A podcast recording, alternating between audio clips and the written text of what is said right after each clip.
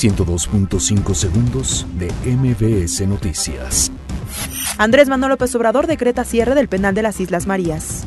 López Obrador recibe en Palacio Nacional a la princesa Astrid de Bélgica. La Secretaría de la Función Pública revela que la Comisión Reguladora de Energía otorgó contrato a empresa vinculada a la familia de Guillermo Alcocer. Gobernadores del PRI acuerdan apoyar creación de Guardia Nacional.